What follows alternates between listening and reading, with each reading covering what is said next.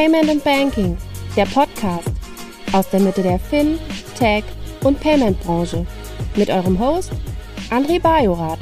Herzlich willkommen zum Payment und Banking Fintech Podcast.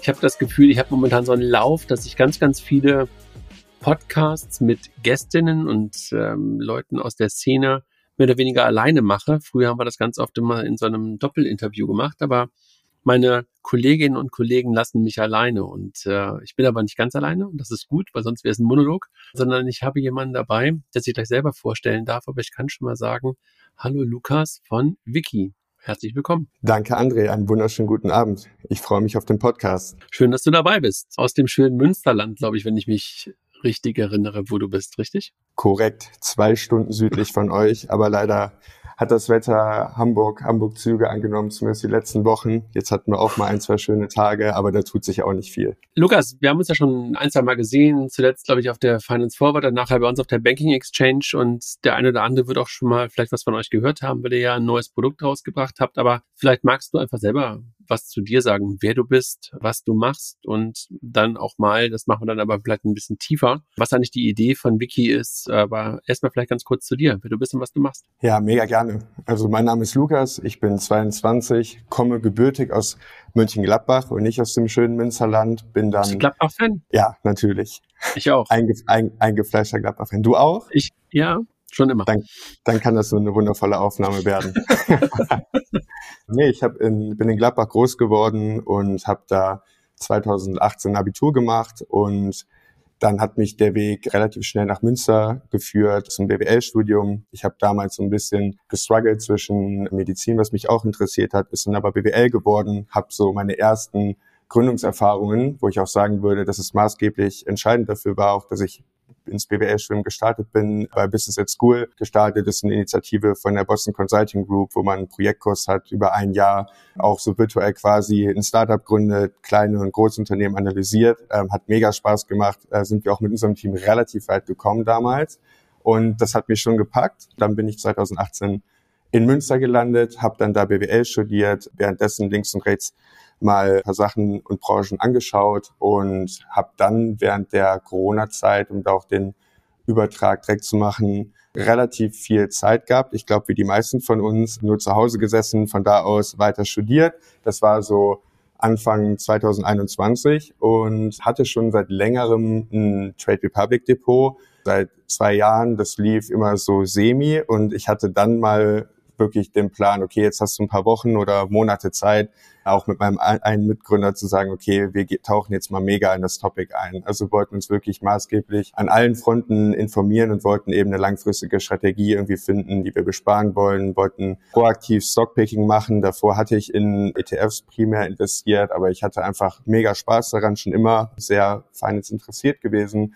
Und so hat das dann in den Grundzügen eigentlich alles begonnen dass das eben immer mega cool war, innerhalb von fünf Minuten Depot zu erstellen. Eben halt auch, ich glaube, da haben die Jungs von Scalable Trade und die anderen Neo-Broker echt ordentlich was geleistet, das so zu demokratisieren und diesen Access vor allen Dingen für meine oder unsere Generation mega, mega cool zu ermöglichen. Und dann war, sind wir aber immer wieder im Discovery-Bereich halt hängen geblieben und haben immer gegoogelt, haben irgendwie nie die News gefunden in den ganzen Apps, Tools und Webseiten, weil das alles irgendwie schwierig, dann viel Zeit auf Reddit verbracht, äh, logischerweise auch, hatte, hatte seine Vor- und Nachteile.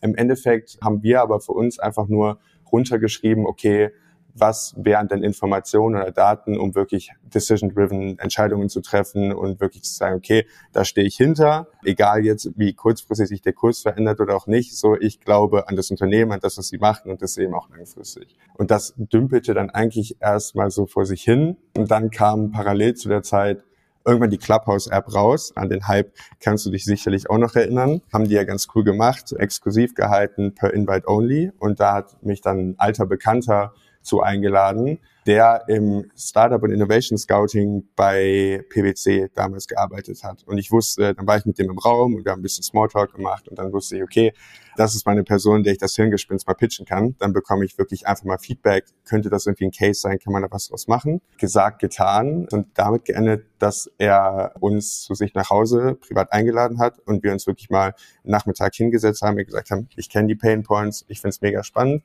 Und dann ist der Stein so ein bisschen ins Rollen gekommen, eigentlich gar nicht durch uns selber, sondern er hat schon, würde ich sagen, in der Advisory-Rolle Grüße an Bessermann an der Stelle gehen raus, ähm, wirklich uns angestupst und gezeigt, okay, wie validieren wir erstmal Lean, alle möglichen Sachen. Also es war wirklich so das kleine Startup einmal eins lernen, was sehr erfrischend war zwischen den vielen Stunden zu Hause und dem ja doch leider relativ trockenen und theorieorientierten BWL-Studium. Und dann zog sich das über die Monate weiter und es war immer der Punkt, dass wir gesehen haben, dann haben wir mal 200, 300 Umfragen gemacht und haben halt auf jeden Fall relativ schnell Proof of Concept fürs Problem gehabt und leider da auch schon den ersten Fehler gemacht und dann direkt angefangen, eine Lösung zu bauen, ohne wirklich aber zu schauen, okay, was ist der richtige Way of Working, hat aber dazu geführt, dass ich eine Möglichkeit bekommen habe, am Entrepreneurship-Lehrstuhl bisschen wissenschaftlich daran zu arbeiten, auch meine Thesis dann darüber zu schreiben. Es ging so ein bisschen um Informationsasymmetrien zwischen institutionellen Anlegern. Wie sind diese Reports aufgebaut? Was steckt da eigentlich drin?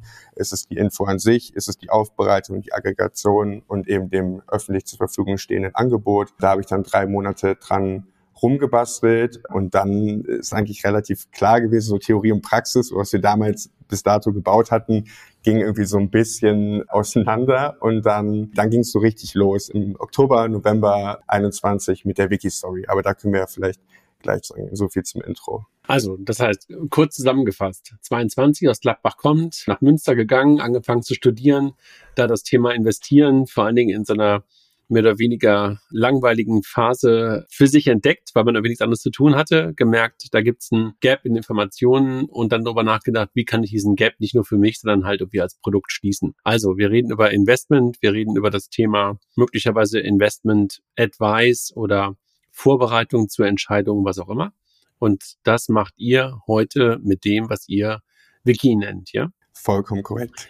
Wo kommt der Name her? Also ich kenne ja ein Wiki, aber da ist ja immer die Diskussion, die ich mit meiner Frau habe, ist es ein Mann oder ist es eine Frau? Und da habe ich eine ganz chauvinistische Sicht drauf, dass dieser Kleine immer so viele Ideen hat, deshalb nur ein Mann sein kann. Aber du weißt, was ich meine, ne? Also es gibt so einen kleinen Wikinger. Ja, genau. Ich meine, das ist auch einer der zwei Hauptgründe. Ich meine, wenn man den Wortlaut hört, warum wir auf den Namen gekommen sind. Wir haben bei dem Pivot, wo wir gleich ein bisschen drüber quatschen können, gerne hießen wir Fair Capital, haben relativ schnell gemerkt, okay, wir wussten, wir wollten das ganze Ding B2C-orientiert aufbauen und wir wollten halt einen weniger konservativen Namen. Wir wollten nicht das nächste Fintech sein mit Trade, Invest oder sonst was im Namen und haben wirklich eine lange Ideation-Phase gehabt und sind bei Wiki hängen geblieben, weil es nicht nur ein schöner Name ist, sondern was man mit dem Wortlaut assoziiert oder was die Menschen damit assoziieren, ist zum einen das, was du gesagt hast, der kleine Wikinger, ja, wo sich immer darüber gestritten wird, ob es ein Junge oder ein Mädchen ist. Genau das also ist ja ein Teil des Discovery-Pfades, also das Stock-Picking oder ETF-Picking, die Inspiration quasi, wo wir halt in die schnipsende Rolle von dem kleinen Wikinger schlüpfen wollen. Die andere ist halt irgendwie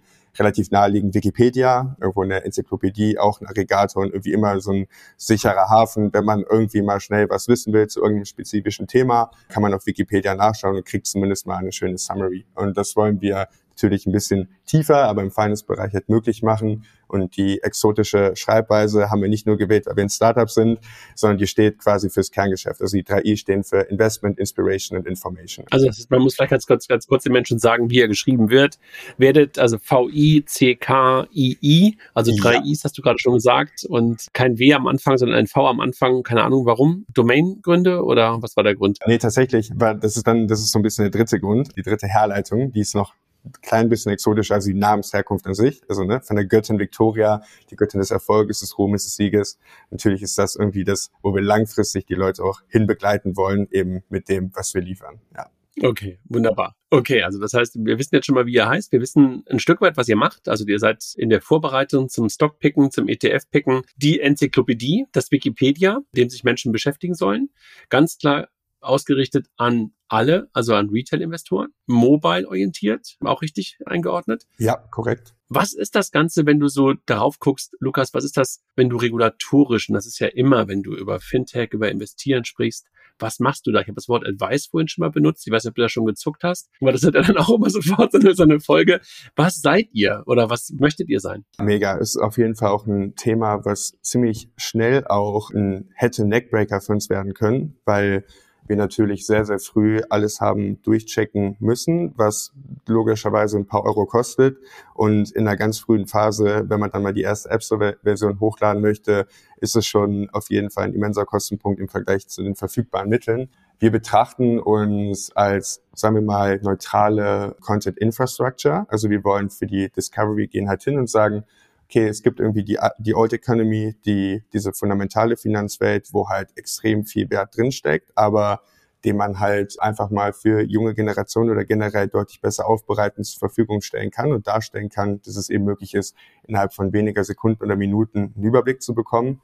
Und auf der anderen Seite, was wir genauso damit vereinen, ist halt irgendwie die moderne Finanzwelt, sprich Podcasts, Twitter, Reddit, Instagram, YouTube, wo viele Content Creator sind, die ziemlich gut verstanden haben in den letzten Jahren, glaube ich. Ich meine, das haben wir beide auf der Finance Forward Konferenz auch gesehen. Das war ja schon einer der Kerninhalte auch, die neue Macht der Finfluencer, wenn ich mich erinnere, die schon richtig gut verstanden haben, wie sie Inhalte einfach der jungen Generation vermitteln. Und da hast du natürlich das Riesenproblem, dass du einen kompletten Overload hast und du hast keine Möglichkeiten, wirklich zu suchen, zu filtern oder halt zu individualisieren auf den sozialen Medien, weil ein Content Creator natürlich auch sein Geld damit verdient oder ihr Geld damit verdient, wenn sie halt jeden Tag oder sehr regelmäßig neuen Content hochladen. Dementsprechend gibt es zu jedem Thema und zu allen Sachen halt eine unendliche Flut an Content. Und wir haben uns halt zur Aufgabe oder Missionsmacht, diese beiden Welten zu vereinen. Eine Infrastruktur, eine Plattform zu bauen, die das halt eben alles implementiert hat und dass du halt hingehen kannst und sagst, okay, du bist auf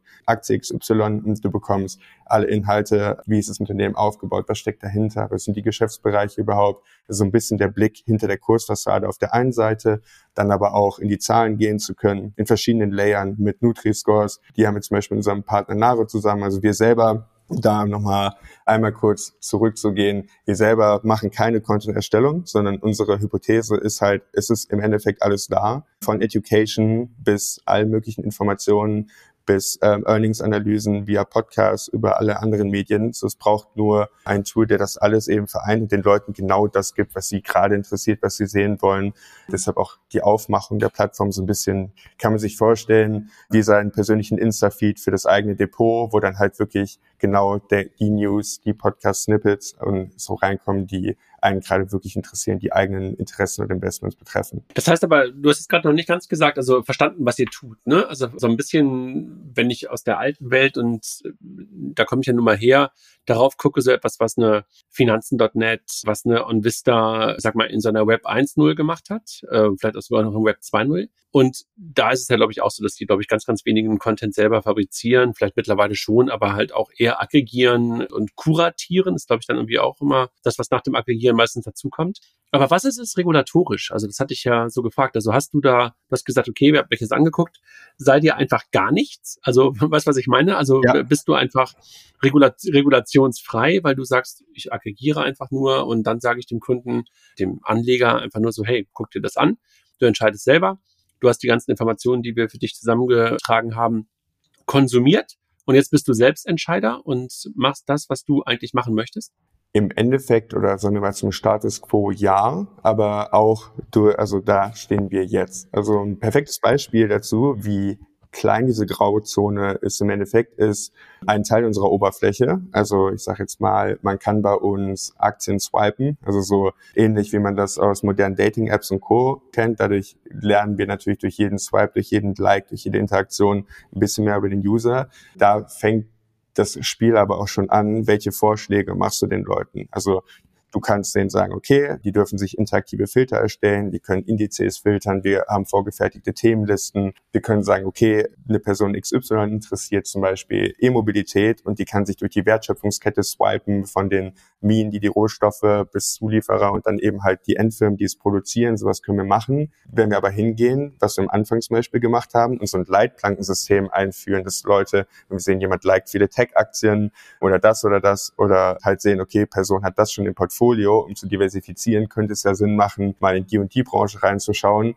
Da geht es dann ziemlich schnell los, dass man in den Bereich kommt, man macht halt proaktiv Vorschläge. Das muss nicht mal eine einzelne Aktie sein. Das reicht auch schon, wenn du zehn Vorschläge machst, aufgrund halt von User-Daten oder des User-Verhaltens, würde man relativ schnell reinrutschen. Und dementsprechend haben wir immer so schön. In die Beratung. Ja, genau, genau. Dementsprechend rutschen wir dann, würden wir dann relativ schnell da in eine brenzliche Zone reinrennen. Deshalb haben wir immer schöne Legal Sessions, wenn wir immer so ein Produkt verändern, wird dann natürlich irgendwie Step by Step die ganzen Klicks und die Journey einmal halt durchkontrolliert. Und jetzt gerade der nächste Schritt ist halt, können wir auch später gerne noch mal ein bisschen tiefer drauf eingehen, dass wir gerade nur Discovery abdecken. Ich glaube, das ist auch erstmal genug jetzt, vor allen Dingen in der Pre-Seed- und Seed-Phase sicherlich auch noch, das richtig gut zu machen. Aber dann geht ja irgendwann, okay, wie kann ich jetzt handeln? Also wie geht der Schritt über zur Execution? Und da haben wir uns jetzt auch schon verschiedene Lösungen angeschaut oder haben auch konkrete Ideen, wie wir das machen wollen. Da bräuchte man dann natürlich eine Anlagevermittlungslizenz, aber das haben wir alles durch unsere durch strategische Investoren abgedeckt, wenn es mal soweit ist. Genau. Aber das ist gerade noch kein Thema. Gerade können wir uns auf andere. Das heißt also momentan regulatorisch erstmal gar nichts, einfach nur Informationen zusammenstellen, Exploration dem Kunden zur Verfügung stellen. Ja, genau. Wenn du Wann seid ihr losgelaufen? Du hast gesagt, wann die Idee gestartet ist. Du hast gesagt, wann auch die Idee von Wiki dann losging. Aber wann seid ihr auf den Markt gekommen? Und kannst du was zu Kunden sagen? Kannst du was zur Anzahl von Kunden sagen? Und möglicherweise auch, wenn du das weißt, weil die Kunden es vielleicht sagen oder weil du es vielleicht über Apple erfährst oder über Google erfährst, was so die typische Zielgruppe ist. Ja, sehr gerne. So super, super viel kann ich dir noch gar nicht zu sagen. Wir sind nämlich gerade in einer sehr spannenden Phase. Wir haben vor knapp drei, vier Wochen ähm, unsere Version 2.0, ich sage jetzt mal die marktreife Version rausgebracht und ähm, haben da jetzt eine neue Kohorte draufgejagt von, ich sag mal, 1000 Leuten, um da jetzt auch ähm, alles Mögliche zu tracken. Und was schön ist, ist, dass die Zahlen sich deutlich verbessern, was Retention ähm, und auch Churn und so angehen. Aber wir sind immer noch in der Phase, muss man auch äh, ganz offen ehrlich so sagen, dass wir mit kleinen, mit kleinen Fixes im Onboarding zum Beispiel gerade noch richtig, richtig große Veränderungen sehen, einfach in der, in der Churn Rate und Co. Losgelaufen mit der Entwicklung von Wiki haben wir damals gestartet, Ende Oktober 2021. Da sind wir in ein Inkubatorprogramm dann reingekommen. Parallel hatten wir die Möglichkeit, in so einem Community Space, der auch gefundet worden ist, reinzukommen, nennt sich The Hive. Äh, hier die Münsteraner Menschen, wenn es ein paar Münsteraner Menschen hören, werden es sicherlich kennen. Da wurden zum Beispiel äh, Lemon Markets hat da gegründet, Flaschenpost wurde da gegründet, Captain Sun und noch einige andere Startups. Und da ging es dann richtig los, weil da hat man dann gemerkt, was für einen Impact das Umfeld hat. Also wenn man halt zwölf bis 14 Stunden am Tag von nur mit anderen Gründern Gleichgesinnten, die ein, zwei Steps weiter sind, als man selber umgeben war, da ging es dann richtig los. Eine Beta-Version, wir haben das auch im Kernteam alles selber gebaut haben dann uns soweit mit durch Förderungen, Pitches, Stipendien so finanziert. Letztes Jahr im Sommer dann mal so eine Beta-Version auf Testflight hochgeladen, womit wir dann wirklich richtig losgehen konnten und testen konnten. Und damit haben wir dann auch in so einem kleinen Business Angel Closing Ende letzten Jahres das erste Geld eingesammelt, was auch dann zu dem Zeitpunkt dringend notwendig wurde, aufgrund von Punkten wie zum Beispiel regulatorischen Sachen, Sachen, die geprüft werden mussten. Und wir brauchten auch einfach mehr Power auf Tech-Seite, um die PS auf die Straße zu bringen. Das war eigentlich so der Main Bottleneck am Anfang. Und dann haben wir im März, habe ich gesagt, okay, wir müssen jetzt die Pre-Seed-Runde raisen. Und dann sind wir, sag mal, mit einer Quick and Dirty App Store Version rausgegangen und haben da einfach mal 2000 Leute, 2000 Leute draufgesaugt und haben damals das Feed-Feature auch gar nicht gehabt. Das war quasi nur das Swiping und das mit den Podcasts und alles hat auch noch nicht funktioniert, aber es war einfach nur zu gucken, okay, ist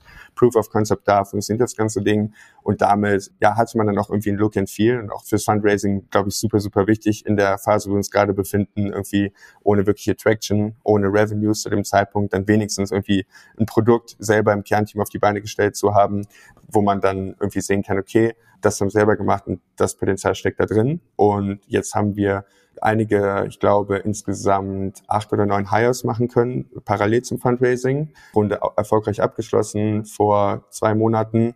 Und äh, jetzt merkt man gerade so nach der Onboarding-Phase, wo alles jetzt irgendwie vertraut und drin ist, wie es halt richtig abgeht. Und unser Marketing-Launch, wir haben jetzt gestern das erste Performance-Marketing-Ad mal ganz süß gestartet. Hat auch bis jetzt super funktioniert.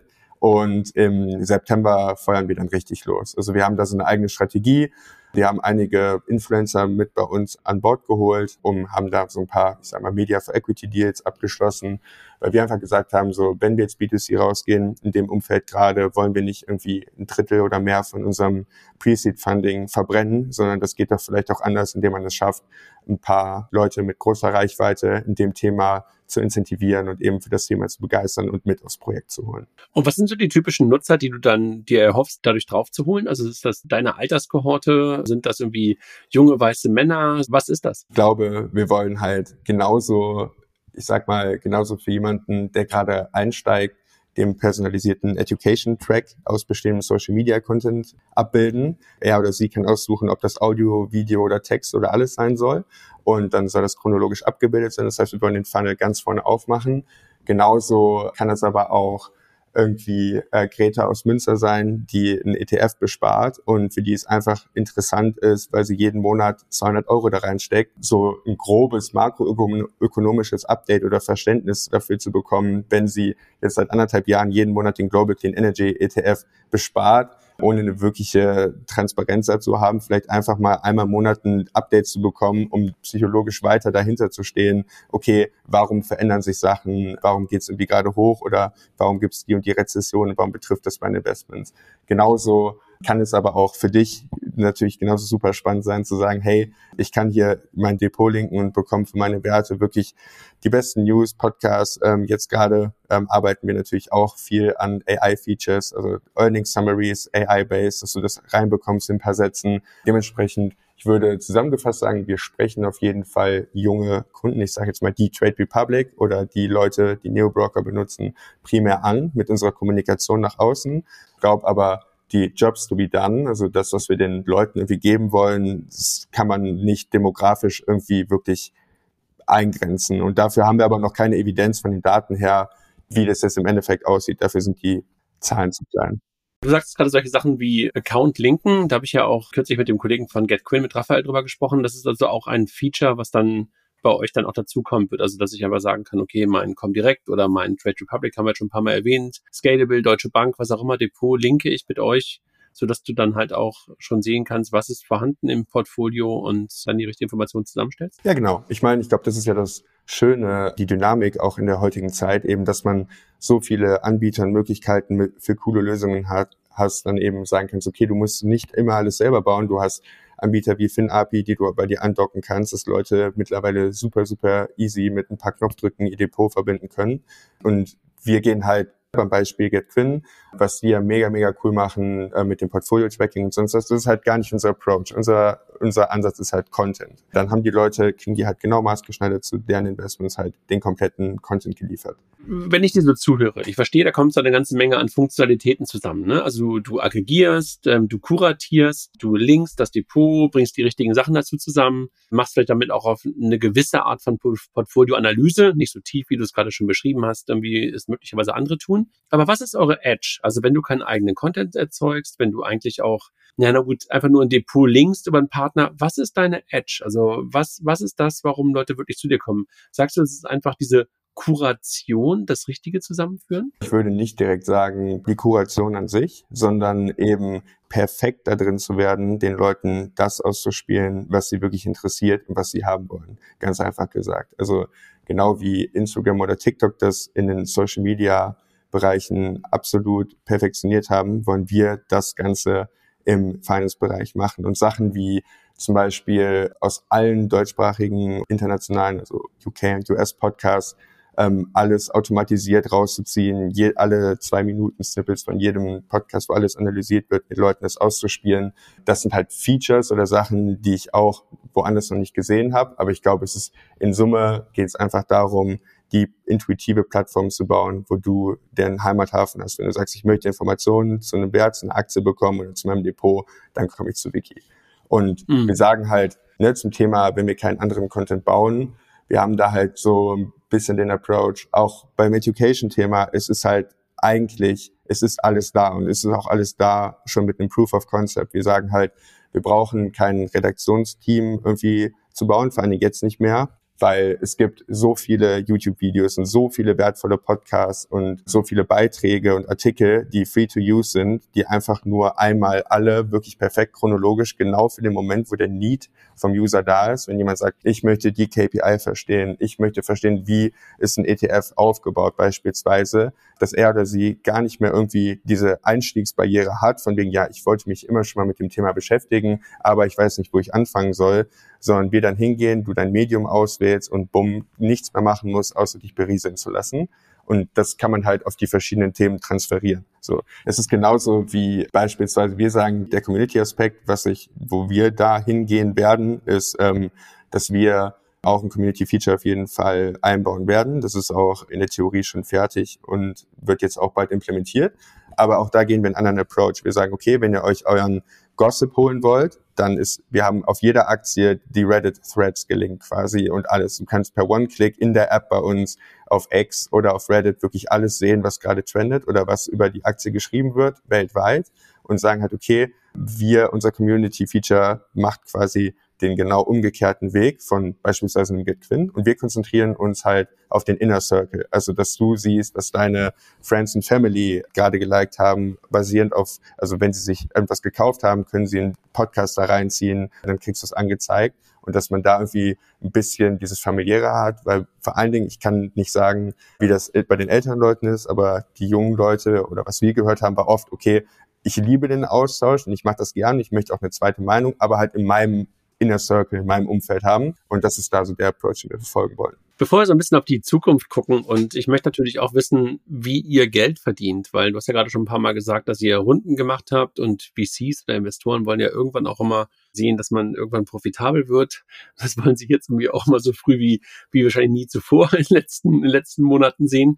Ähm, und äh, bevor wir darüber sprechen, habe ich dich ja auch gerade schon kurz vorher gefragt und ich habe auch in den letzten Tagen mal auf LinkedIn gefragt, ob wir kurz ein Spiel spielen wollen. Und die Hörerinnen des Podcasts äh, haben gesagt, sie möchten weiter dieses Spiel hören im Podcast und deshalb spielen wir das ganz kurz, wenn du ein paar Fragen erlaubst, die halt sehr, sehr einfach sind. Und als Testfrage, um dir das klar zu machen, wie das Spiel ist, Hund oder Katze? Hund. Also das heißt, du spielst mit mir. Wunderbar. Ja, also der. Hund. Ich glaube, ehrlich gesagt, war, war nicht schon mal jemand dabei, der Katze gesagt hat? Ich glaube, irgendwie sind alle bisher Hunde. Ich bin in Dann uns Hundefamilie groß geworden. Ja, ich bin witzigerweise in einer Katzenfamilie groß geworden, habe aber jetzt schon seit einigen Jahren einen Hund. Ich würde wahrscheinlich auch jetzt jederzeit über Hund sagen. Dann lass uns einsteigen. Cash Ja. oder Karte? Äh, Karte. Angestellter oder Entrepreneur? Entrepreneur. Konzern oder Startup? Startup. Planen oder machen? Machen. Slack oder Jira? Slack. BaFin oder STC? SEC. EZB oder FED? EZB. Hufeld oder Branson? Branson. Lindner oder Scholz? Lindner. Altmaier oder Habeck? Äh, Habeck. Giro oder Debit? Debit. Trinkgeld nur über Karte oder kein Trinkgeld? Trinkgeld nur über Karte. Tap oder Swipe? Swipe.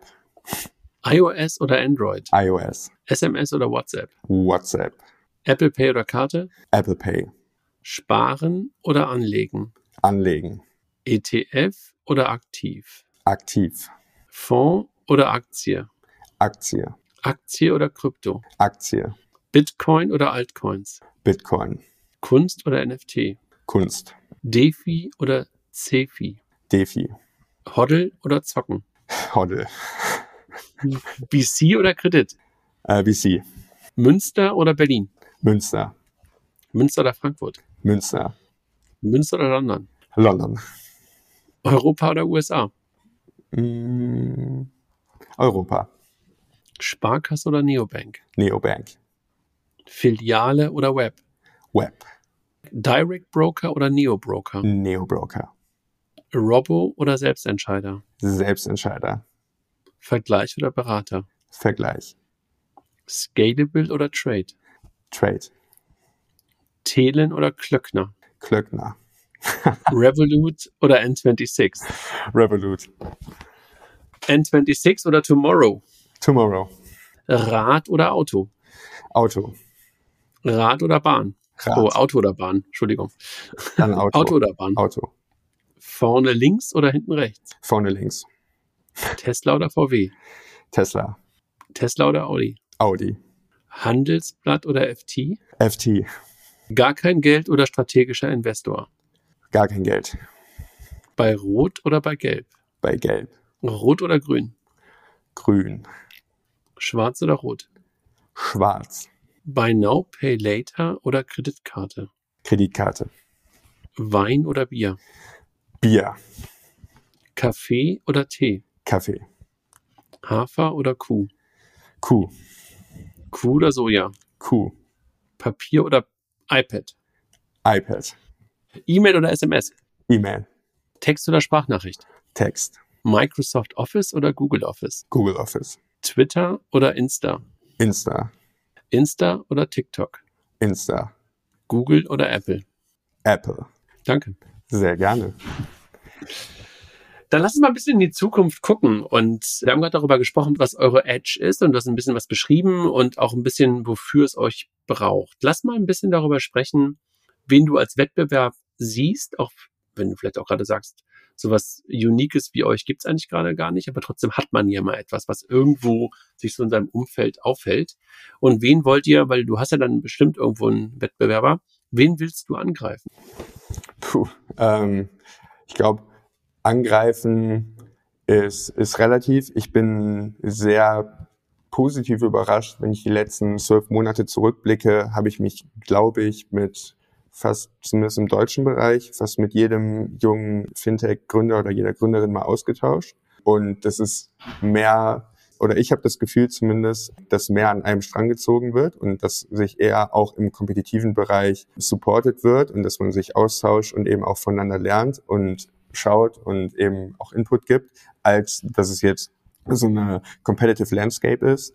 Natürlich gibt es ich meine, auf das Problem bezogen, ich sage jetzt mal auf, dieses, auf die ganze Informationswelt und wie können sich Leute besser informieren. Auf den Zug springen natürlich jetzt auch mehr Player auf. Also ich habe auch durch Investoren, durch VCs und andere halt gehört, wo strategisch bei anderen Playern irgendwie was so interessant wird oder was rauskommt. Da gibt es sicherlich einige, die auch gemerkt haben, auch aus dem Brokerage-Bereich, vielleicht gar nicht mal unbedingt auch aus dem Deutschen, aber Player, keine Ahnung, wenn wir mal rüberschauen, es war ein deutscher Gründer, aber so wie Public zum Beispiel, die ja hingehen und jetzt irgendwie schon Timeless, Trade Republic, GetQuinn und Co. alles gleichzeitig irgendwie sind und machen mit ihren Features und das auch immer weiter ausrollen und ausbauen, sodass natürlich neben einem meiner Meinung nach echt coolen Produkt Faktoren, wo man immer gucken muss, was tut sich da, was machen die, in welche Richtung gehen die, haben auch auf jeden Fall den Information Space ausgeweitet. Ansonsten gibt's coole Angebote wie Stock Story zum Beispiel, die Reports, die ja Reports anbieten, auch sehr high quality, auch richtig, richtig cool. Ja, bei uns im, im deutschen Markt. Ich glaube, das Problem haben einige gesehen, auch was BeatWest zum Beispiel macht, finde ich auch super cool. Da kann man dann sagen, okay, den Education-Bereich, da ist man dann irgendwo natürlich schon ein bisschen competitive, aber halt auch wieder mit einem komplett anderen Ansatz und Approach. Und Lukas, wenn du aber nochmal ganz kurz vielleicht ein bisschen zurückguckst, also wenn du darüber nachdenkst, wie du 2020, 2021 darüber in das Thema reingekommen bist, was waren denn damals die Quellen, die du angeguckt hast? Und das sind ja vielleicht auch die, die du auch angreifst. Also ich verstehe, was du gerade beschreibst, ist eher Compet Competition im Bereich mhm. Startups und ja. Competition im Bereich der neuen Player. Ja. Welche alten, wo, wo, wo holst du dir Menschen weg? Also, du, weißt du, es geht ja immer darum, ich konsumiere ja meistens nur, ich habe nur einmal Zeit, Dinge zu konsumieren. Ja. Und wenn ich halt heute irgendwo bin, also wo, wem willst du Nutzer wegnehmen? Ich glaube, dass die Leute durchaus ein paar Minütchen weniger Social Media konsumieren oder alle möglichen Podcasts dann hören, weil sie bei uns eben halt wissen dann, okay, ich brauche nicht mehr da in der Exploration ewig lang rumzudaddeln, vor allem bei bestimmten Themen, sondern bekommen das alles. Aber klar, ich meine, die Player der letzten Generation, wie du eben auch schon angesprochen hast, wie eine OnVista, wie ein Finanzen.net, die vor allen Dingen in der Websuche noch eine extreme Dominanz haben, durch das SEO-Game, was sie natürlich über viele, viele Jahre aufgebaut haben. Natürlich bauen wir dafür eine neuartige Alternative, die das halt deutlich schneller, effizienter, user, more user-friendly und mit wertvolleren Inhalten da irgendwie halt schon abgrasen will und hoffentlich auch wird. Also klar, ich glaube, so da wird's wahrscheinlich schon einen Umbruch geben. Ich meine, die machen ja, machen ja auch viel und tun auch viel. Aber auch in den Seiten habe ich mich auch schon auch ausgetauscht. Ist auch immer, auch immer super freundlich und macht auch immer Spaß. Von daher, ich, keine Ahnung. Ich glaube, das wäre so, das wäre so die Initialantwort, weil wenn ich oder wir damals geschaut haben, wenn man googelt, landet man immer auf den einschlägigen Websites. Ich meine, da gibt es noch andere, Finanzen oder was auch immer, ne? Genau. Und es gibt halt, wenn man rumgoogelt, gibt es natürlich noch andere Sachen. Ich meine, das kann man jetzt ewig weiterspannen, aber da muss man halt auch immer entscheiden, okay, wie seriös findet man ein Angebot oder eine Quelle, ein Startup oder sonst was, wo man dann halt drauf landet und was, ne, das ist dann, steht dann eben noch mal auf einem anderen Blatt, aber und wenn du so ein bisschen äh, darauf guckst, du hast ja gerade schon darüber gesprochen, wie ihr das ganze Thema Marketing und sowas macht. Da stelle ich mir so, so zwei, drei Fragen. Also du hast ja gerade gesagt, ihr kuratiert nur. Die eine Frage, die ich mir stelle, wie stellst du Qualität sicher? Also wie stellst du sicher, dass da kein Schrott zusammenkommt, weil du machst ja keine eigene Redaktion. Du kuratierst, du führst zusammen und und äh, oder du aggregierst und kuratierst. Das ist die eine Frage. Dann hast du gerade gesagt, dass ihr auch mit, mit Influencern zusammenarbeitet und ihr sie über Media for Equity ja dann auch im Cap-Table drin habt. Jo. Passt das so richtig zusammen? Also weißt du, das Thema investieren, möglicherweise auch das Wort sparen, sehr deutsch. Passt das mit dem Thema Social Media Influencer zusammen? Ich würde sagen, definitiv, wenn man den Spieß mal umdreht. Und ja, also die, ich meine, es ist immer ein schmaler Grad, aber die seriöse Seite und die Qualitätssicherung der Daten Co. ist das eine Ding. Nennen wir es mal den den Finance oder den Börsengossip auf der anderen Seite, also ich sage jetzt mal den Entertaining-Faktor, der ja definitiv da ist und den auch Leute, die nicht unbedingt zocken oder vielleicht, es gibt ja auch viele, die konservativ anlegen und sparen, aber halt trotzdem irgendwie mit einem, mit einem Restgroschen gerne mal ein bisschen rumspielen und halt trotzdem einfach wissen wollen, was passiert gerade in der Wirtschaft, in der Welt, die da auch mit abzuholen. Also zu dem ersten Thema, ich glaube, das ist halt auch so ein bisschen unsere Engine. Also wir haben ganz, ganz viele verschiedene Anbieter und Quellen in einem riesen Backend-Mammut, wo wir Daten einkaufen und ansaugen und auch ein Bloomberg und auch ein Reuters oder sonst was, auch da sind mal Zahlendreher und Fehler drin. Also man kann nie zu 100 Prozent sicherstellen, dass alles funktioniert und korrekt ist. Steht aber auch im Disclaimer drin. Wir wollen einfach nur, wir wollen es einfach nur so einfach und transparent, wie es geht, gestalten. Also das ist im Endeffekt das und deshalb auch keine Paywall. Da kommen wir ja gleich zu, ne? Thema Geld verdienen aber mhm. deshalb auch ganz klar keine Paywall und gar nichts für den User, für den Endnutzer vor allen möglichen Inhalten, weil das ist eben genau, warum wir das machen, den Leuten nichts vorzuenthalten. Und wenn wir Reddit beispielsweise verlinkt haben, dann klar können wir das nicht, können wir da kein Monitoring machen, aber wir sagen den Leuten halt, hier, wir bieten es euch an, weil viele von euch wollen das sehen, machen euch aber auch ganz klar darauf aufmerksam, dass wir nicht dafür haften können und auch nicht wollen. So, wir linken euch das, ihr kommt direkt irgendwie zu Content, was die Aktie jetzt gerade betrifft, aber was ihr euch da reinpfeift und ob ihr dann entscheidet, okay, daran glaube ich irgendwie, weil ich dann im Thread gelesen habe und ich will das jetzt kaufen, das geht halt über unsere Grenzen hinaus. Das vielleicht als Antwort. Und beim Social Media Ding, ich glaube, also das ist halt einfach der moderne Distributionskanal, wo man am besten und am effizientesten die Leute erreicht und begeistern kann. Und es ist auch immer die Frage halt, wie du bewirbst und was du bewirbst und was du machst. Ich glaube, bei uns ist es halt, da wir ein Free-to-Use-Produkt anbieten, ohne irgendeinen Haken dahinter und den Leuten wirklich in dem Sinne halt wirklich auch ein Social Value geben wollen, eben alles transparent zu sehen. Also es gibt ja auch kannst bei uns auch alle möglichen ESG und ethischen Sachen haben wir auch zu jeden allen Werten drin, neben den ganzen ökonomischen Gedöns. Ich glaube, haben wir viel darüber nachgedacht. Wir werden verschiedene Plattformen, also Influencer bedeutet auch nicht nur TikToker, haben wir sicherlich einige drin und junge Menschen in unserem Alter, vor allem die Beginner, die treiben sich halt darum und die werden halt dadurch am besten aufmerksam. Ich glaube, dementsprechend ist es so distributionstechnisch das Schlauste oder Einfachste. Klar, trotzdem haben wir auch sehr, sehr bewusst ausgewählt, mit wem wir zusammenarbeiten. Also wir haben nur wirklich Leute, wo wir voll hinterstehen, ähm, wo wir sagen, okay, sind 100% seriös und wo wir nicht irgendwie erwarten, dass es da zu Problemen, einem Shitstorm oder irgendwelchen Skandalen kommt nimm am besten niemals das Wort 100% seriös, weil du weißt es nie. Genau, ja, genau. ja, voll. Ich meine, so, so, so, so, so gut gecheckt, wie du kannst. Ja. Aber ich meine, ich glaube, ich glaube, eng damit zusammen und äh, du hast es ja gerade schon gesagt, wir, wir müssen auch mal darüber sprechen, sollten auch mal darüber sprechen, weil das Produkt for free ist, wirst du trotzdem Geld verdienen wollen. Ich ja. glaube, es hängt eng damit zusammen, auch möglicherweise die Art der Werbung und die Art des Influencings, was ich da gerade meinte mit Social Media und Influencern, mit dem, wie du halt Geld verdienen willst und mit welchen, du bietest ja im Grunde genommen nicht weit entfernt den Kauf eines Produktes an. Und welche Produkte bietest du an? Welche Produkte zeigst du an? Und mit welchen Anbietern arbeitest du zusammen? Du, du zusammen? Da wird ja wahrscheinlich jetzt irgendwo der Link zum Geld sein. Erklär mal, also womit verdient ihr Geld und wie geht das auch weiter? Ja, also ich glaube, wie du vor einer Viertelstunde angesprochen hast, es wurde wahrscheinlich in den letzten Jahren selten so sehr darauf geguckt, von Geldgeberseite, von Investorenseite, okay, sind die Jungs und Mädels irgendwie in der Lage, jetzt auch nach der Pre-Seed direkt so quasi Wunschdenken, wir gehen vor vier Wochen mit dem wirklichen Produkt online und direkt sollen irgendwie Revenues gemacht werden.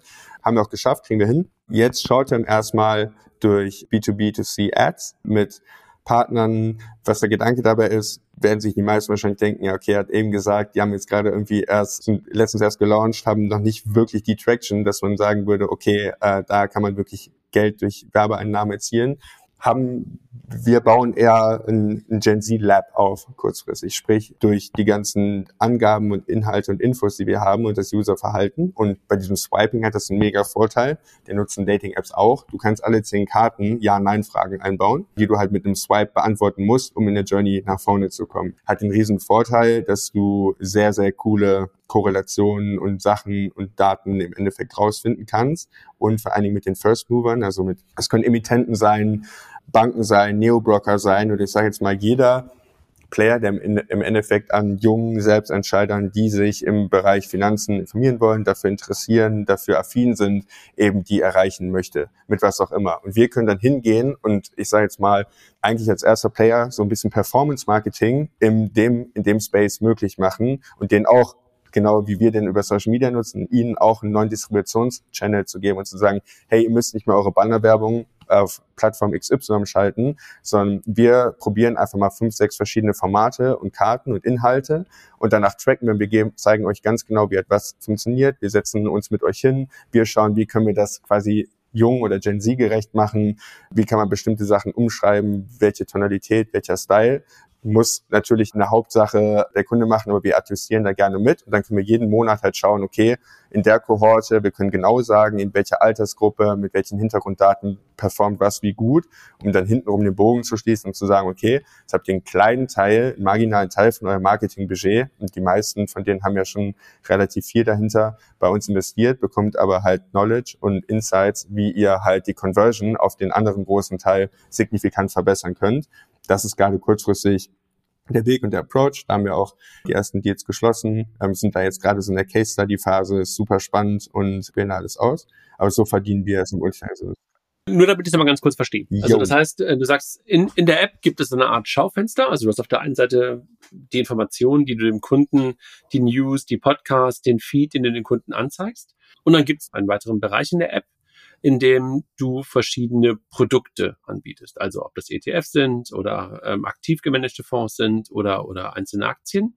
Und die erscheinen dann, wenn ein Emittent, hast du es gerade gesagt, oder ein Issuer, wie auch immer wir es nennen wollen, hat gesagt, okay, ich möchte bei euch erscheinen. Das heißt also, mir werden dann einfach dort bestimmte Produkte von Leuten angezeigt, die dafür bezahlen, richtig? Genau, aber es ist, äh, es ist auch jetzt schon getargetet. Also du würdest jetzt beispielsweise kein Hebelprodukt angezeigt bekommen, wenn wir wissen, dass du nur ETFs hast und dass du total risikoavers bist und überhaupt nicht daran interessiert bist. Also obwohl die Usergruppe noch relativ klein ist, von Anfang an wollen wir halt auch dann wirklich den Leuten valuable Insights geben. Und genau, also es gibt halt, du kannst sagen, okay, ich möchte Leuten das ETF-Produkt näher bringen und wir haben irgendwie eh Education-Inhalt gemacht und lass uns dann mal was Cooles zusammen machen. Die App unterteilt sich in, genau wie du gesagt hast, das Swiping, die Exploration. Da kann man halt auch dann Karten in dem Format einbauen, den Feed. Da kann man sich das vorstellen, wie bei Instagram beispielsweise, dass einfach alle sechs, sieben Kacheln halt eine Ad kommt und die kann dann halt beliebig auch ausgefüllt werden.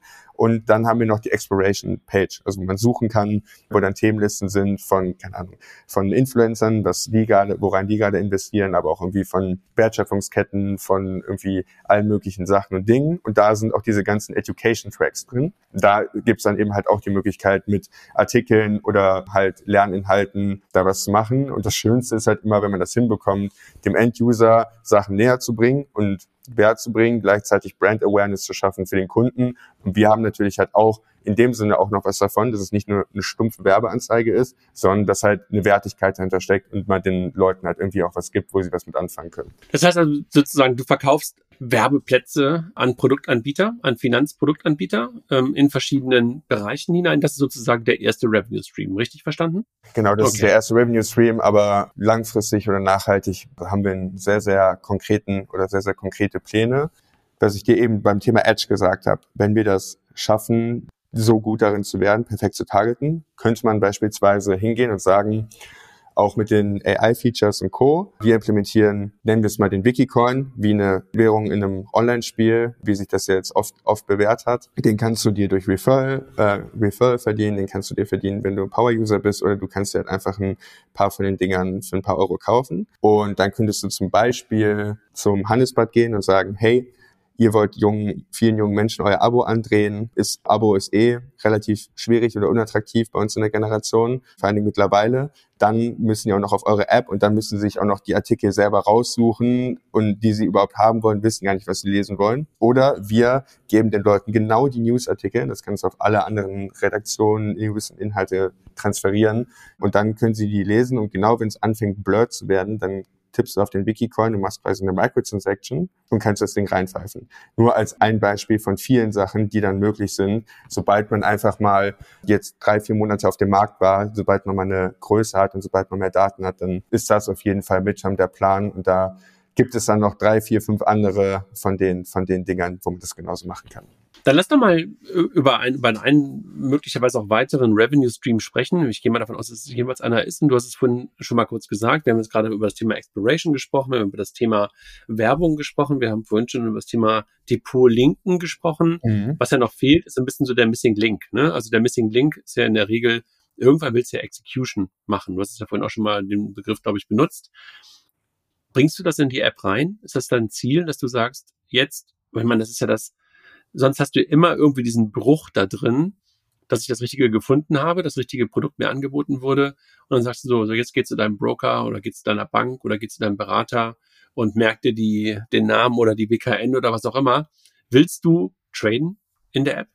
Ähm, nicht, nicht in der App, nein. Ähm, es geht viel mehr, es geht viel mehr darum, ich meine, auch da gibt's coole Lösungen, ne? Die API-Schnittstellen, die mittlerweile da sind, werden dir ja sicherlich auch bekannt sein. Die Möglichkeiten von einer Broker-Rise über äh, Lemon Markets oder Upvest, wo man dann sogar selber ein Depot powered by Wiki machen könnte. Ist super spannend. Nur bei uns ist es gerade so, wir sind nicht, also definitiv nicht relevant für den Markt in dem Sinne. Und es wäre auch überhaupt keine gute Verhandlungsposition da, das irgendwie jetzt weiter zu vertiefen. Ähm, ich glaube, das wäre auch eine Sache, die spannend wird in einem Jahr. Gerade haben das im Userflow aber, glaube ich, ganz cool gelöst, ohne uns irgendwo abhängig von zu machen. Weil ich glaube, wenn man jetzt irgendwie zu früh irgendeine Kooperation oder sonst was eingeht, dann kann man sich hintenrum auch viele Türen für Firma verschließen, was vielleicht man bereuen würde in ein oder zwei Jahren. Du drückst auf Kaufen, gibst einmal den Broker ein, dann wird automatisch halt die ISIN kopiert, landest auf der App von deinem Broker und das Einzige, was du machen musst, also der einzige Step ist halt einmal einsetzen in der Suchleiste und dann bist du halt direkt auf dem Produkt. Also egal, ob das jetzt ein Zertifikat ist, ein Fonds, eine Aktie, ein Commodity oder sonst was. So machen wir es gerade. Natürlich mit dem Hintergedanken, das Ganze zu tracken. Auch wenn wir das jetzt nicht abmonetarisieren, aber wenn du halt hingehen kannst in einem Jahr und sagst, hier, Broker XY, wir haben 150.000 Mal, haben wir Leute bei euch rüber, zu euch rübergeschickt, zu dem Player 230.000 Mal und zu dem vielleicht noch mehr, könnte man perspektivisch dem Approach halt treu bleiben und sagen, okay, wir monetarisieren nicht 2C, sondern wir bleiben im B2B, aber sagen dann, hey, ähm, vielleicht bekommen die User von Broker XY halt Unlimited Coins, Premium Features, andere Zugänge, werbefreie App oder sonst was und könnte halt einen anderen Incent angehen. Das wäre ein möglicher Gedanke, wie man das sehr attraktiv gestalten könnte mit der ganzen Execution. Aber ich glaube, jetzt ist erstmal die Aufgabe, das Ding fertig zu machen, richtig schön Product Market Fit zu finden und äh, ja, hoffentlich den vielen Leuten weiterzuhelfen und gute Infos zu liefern. Und dann schauen wir weiter. Lukas, wir, wir kommen so langsam aber sicher zum Ende und vielleicht hätte ich diese Frage auch schon mal am Anfang stellen können, aber deshalb ist sie wahrscheinlich auch fast genauso gut am Ende.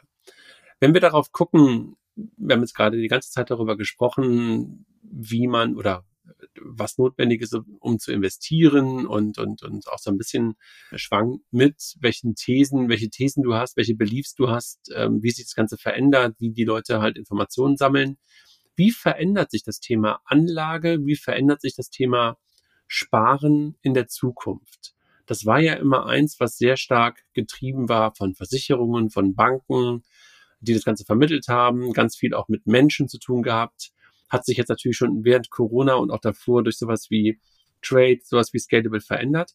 Was glaubst du, wie verändert sich das in den nächsten fünf bis zehn Jahren noch? Also in welche Richtung geht das? Ich glaube, das hängt von diversen Faktoren ab. Also wenn man beispielsweise mal auf unser konkretes Thema Neo Self-Decision Makers schaut, sind das ja schon deutlich mehr geworden, wahrscheinlich auch getrieben durch den einfachen Zugang sicherlich und auch die sozialen Medien und die immer besser, den immer besser werdenden Zugang zu Dateninformationen, dadurch halt der Abneigung wahrscheinlich auch Banken und Co. gegenüber. Also ich glaube, bin mir ziemlich sicher, dass der Trend auch anhalten wird, weil das eher oder hoffentlich noch deutlich besser und attraktiver wird als andersrum. Bei dem ganzen Thema einem Robo oder Co. das in die Hand zu geben, da ist halt die Frage, so werden die sich nicht unendlich oft immer selber outperformen nach einer gewissen Zeit. Das ist da ja halt so ein bisschen, wäre da halt so ein bisschen meine Frage, weil egal wie gut dein Robo ist oder wie weit deine Prediction geht oder sonst was, so das ist halt immer nur für einen marginalen Zeitraum und der wird halt mit steigender Kapazität von vor allen Dingen auch Servern und künstlicher Intelligenz ja halt irgendwo auch immer kürzer und knapper. So da ist halt die Frage, wie groß bleibt da irgendwo noch, wenn es funktioniert, die Marge. Bleibt aber ist trotzdem, kann mich auch total irren, bleibt ein super, super spannendes Topic. Und äh, bei dem ganzen Brokerage und Neo-Brokerage-Markt bin ich jetzt einfach mal super gespannt mit Payment for Order Flow und Co., äh, wie da umgedacht wird, was sich da in den nächsten zwei, drei Jahren äh, passieren wird, wie die Geschäftsmodelle umgestellt werden, wer da den besten Move macht, ob es eine Konsolidierung geben wird. Ich glaube, da ist auf jeden Fall einiges im Pot. Also da kann, kann richtig viel passieren. Vielleicht haben wir einen Superbroker oder also zwei, drei wird es immer geben. Glaubst du, dass es regulatorisch ein Eigentor ist, das äh, mehr oder weniger Verbot von Payment for Order Flow, weil es ja momentan dazu führt, dass jedenfalls das Traden so günstig, vielleicht auch nur vordergründig so günstig wie noch nie geworden ist? Definitiv. Bin mal gespannt, wie stark das halt auf den, also über den Endkonsumenten abgewälzt wird, perspektivisch. Also es bleibt ja jetzt abzuwarten, wie sich das Ganze ändert. Ich habe nicht damit gerechnet tatsächlich, dass es, dass es kommt oder dass es durchgeht umso froher bin ich. Ich meine, wir wären ja das kleinste Glied in der Wertschöpfungskette gewesen. Es wäre gelogen zu sagen, also wir haben auch sehr, sehr stark eigentlich auf den Approach gesetzt, vor einigen Monaten oder vor einem Jahr noch zu sagen, okay, lass uns schnell in diese, in die Vermittlung reingehen, lass uns schnell irgendwie davon partizipieren, Orders weiterzugeben und Co. an die Broker. Aber da hätten wir dann natürlich jetzt irgendwie ein noch größeres Problem gehabt als die, äh, als die Neo-Broker selber. Aber definitiv. Ich bin mal gespannt, wie das ganze Thema weitergeht und weiter behandelt wird. Es war schon äh, a big surprise. Lukas, ich danke dir erstmal. Also ich glaube, wir haben eine ganz gute Reise hingelegt und äh, ich drücke euch für Wiki, mit Wiki auf jeden Fall die Daumen. Du hast gerade schon gesagt, nächste Runde steht an. Ihr müsst jetzt gerade so ein bisschen Traktion drauf bekommen, wahrscheinlich ein paar KPIs zeigen, ein paar Kohorten zeigen. Wer das Ganze nutzen möchte, kann das, glaube ich, tun in der iOS-App auf jeden Fall. Android auch. Android auch, ja. Android auch, also unter V-I-C-K-I-I suchen im App Store. Und danke dir erstmal für die, für die knappe Stunde, wo du uns jetzt einen Einblick gegeben hast, wie du das ganze Thema Content, wie du das ganze Thema Investieren in der Zukunft siehst. Super interessant. Und möchtest du unseren Hörerinnen und Hörern noch was mitgeben? Erstmal, äh, lieber André, ich habe zu danken. Super, super, also Kompliment auch an dich. Super cool moderiert, hat mega Spaß gemacht. Coole Fragen, sehr reger Austausch. Ich hoffe, dass ihr, liebe Zuhörerschaft, uns gut verfolgen konntet, dass ich euch das alles ein bisschen näher bringen konnte, dass ihr verstanden habt irgendwie, was wir machen, was wir vorhaben, warum wir es tun. Äh, wenn ihr es spannend findet, ja, schaut gerne mal in die App rein. Wir freuen uns, einigen jetzt gerade nach dem großen Start Traction drauf zu kommen. Und äh, Anfang September kommt auch nochmal ein richtig dicke, dickes Update dazu. Und dann, äh, ja, gemeinsam nach vorne, würde ich sagen. Dann drücke ich die Daumen. Danke, danke. danke. Tschüss. Ciao.